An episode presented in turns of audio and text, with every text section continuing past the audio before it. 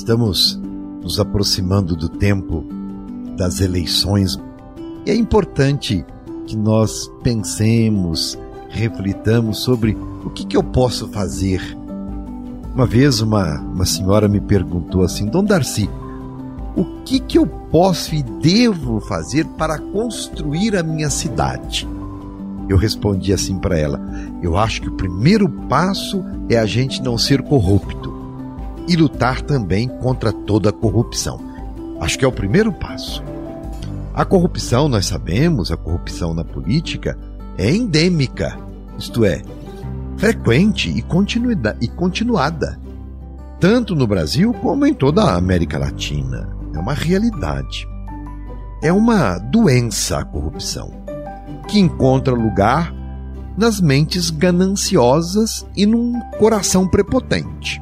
A corrupção é a estratégia dos ladrões que roubam, acobertados pela lei, protegidos pelo sistema que lhes dá uma falsa legalidade, garantindo que cometam ilícitos e permaneçam impunes.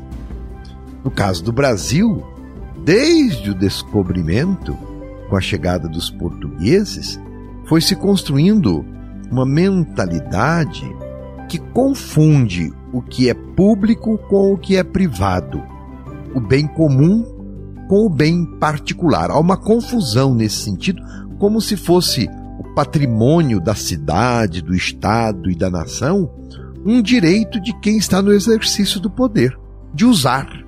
Mas a corrupção contagia também o pequeno, aquele que tem poucas posses, num círculo vicioso que faz parecer correto que é errado. Por isso que combater a corrupção é importante. O pequeno sendo vítima da corrupção e ficando excluído das benesses que ajudou a construir, termina por se defender corrompendo também. Isto é um perigo. Exemplo disso é o eleitor, que pede favores ao político, prometendo-lhe em troca o voto. Isso é corrupção. Corrupção do pequeno. No desespero, troca. Então, quem assim faz, vende o seu voto, troca a sua dignidade de cidadão por uma vantagem indevida, que ao final também acabará por prejudicá-lo. Quem vende o seu voto colabora para que ladrões tenham o poder e roubem a saúde, roubem a educação, o saneamento, a oportunidade do jovem, roubem a creche da criança, a segurança do idoso, enfim, roubem a dignidade do povo. É a conhecida lei de Gerson, você já ouviu, levar vantagem em tudo, não importando o preço que se paga e o prejuízo que todos têm. Eu tenho dito que a corrupção é fruto do analfabetismo político. Infelizmente, temos no Brasil tradição de não participar responsavelmente nos destinos da nossa cidade, do nosso estado e do nosso país. E mais proximamente posso dizer, não participar dos destinos do nosso bairro. Um povo civilizado e consciente discute os problemas comuns, participa dos conselhos de gestão, organiza-se para vigiar como a riqueza produzida por todos, pelos impostos pagos, como ela retorna como benefício para todos. Infelizmente, somos bons para reclamar e criticar, mas muito tímidos para exigir direitos e digo mais, desorganizados para fazer valer a justiça e a verdade quando se trata da coisa pública. Precisamos mudar esta postura e esta mentalidade. Acredito também que os últimos acontecimentos no Brasil, como a conhecida Lava Jato, por exemplo, que resultou na prisão de muitos figurões do colarinho branco, esta esses últimos acontecimentos estejam fazendo mudar a mentalidade do povo e também dos políticos profissionais. Pode ser que esteja acontecendo aí uma conversão. As instituições estão funcionando apesar de algumas frustrações, mas a ordem democrática em geral está preservada. Garante a legítima defesa de quem é acusado e faz valer também, quando necessário, as condenações. Nós estamos vendo isso acontecer. Algo está mudando no Brasil para o bem.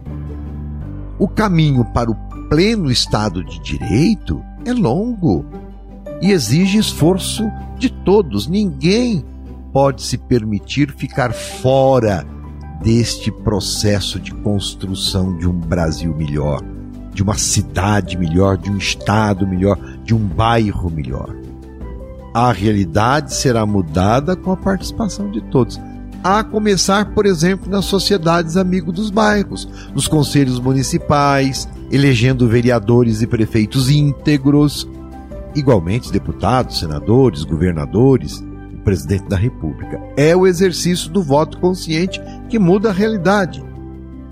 E não devemos cair na ingenuidade de imaginar que encontraremos pessoas perfeitas para estes serviços. Não, não é possível isso. Não existe pessoa perfeita. Agora, por outro lado, também precisamos abandonar a mania do jeitinho brasileiro de querer levar vantagem em tudo, como eu disse anteriormente.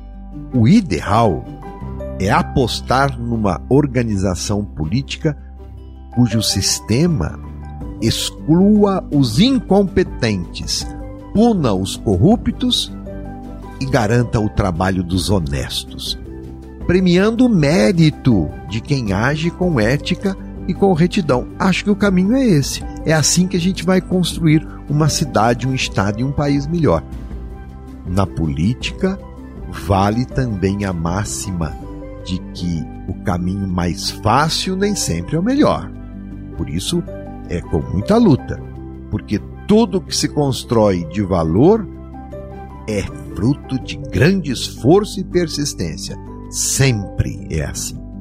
Vamos investir na democracia e não ceder nunca à tentação de um regime ditatorial, de um regime de força, ou até mesmo entregar o destino do nosso povo a quem se apresenta como salvador da pátria. Não, vamos fazendo a nossa caminhada, por mais dura que seja, mas uma caminhada democrática. Não temos opção. Seremos senhores do nosso destino ou destinados a sermos escravos daqueles que elegemos como nossos senhores e não como nossos servidores. Este ano é ano eleitoral e somos chamados a exercer nossa condição política, dar o rumo que quisermos à nossa pátria, elegendo o executivo e o legislativo. Topa iniciar essa reflexão com seriedade e responsabilidade? Então comece a pensar sobre o assunto. E mãos à obra. Um abraço.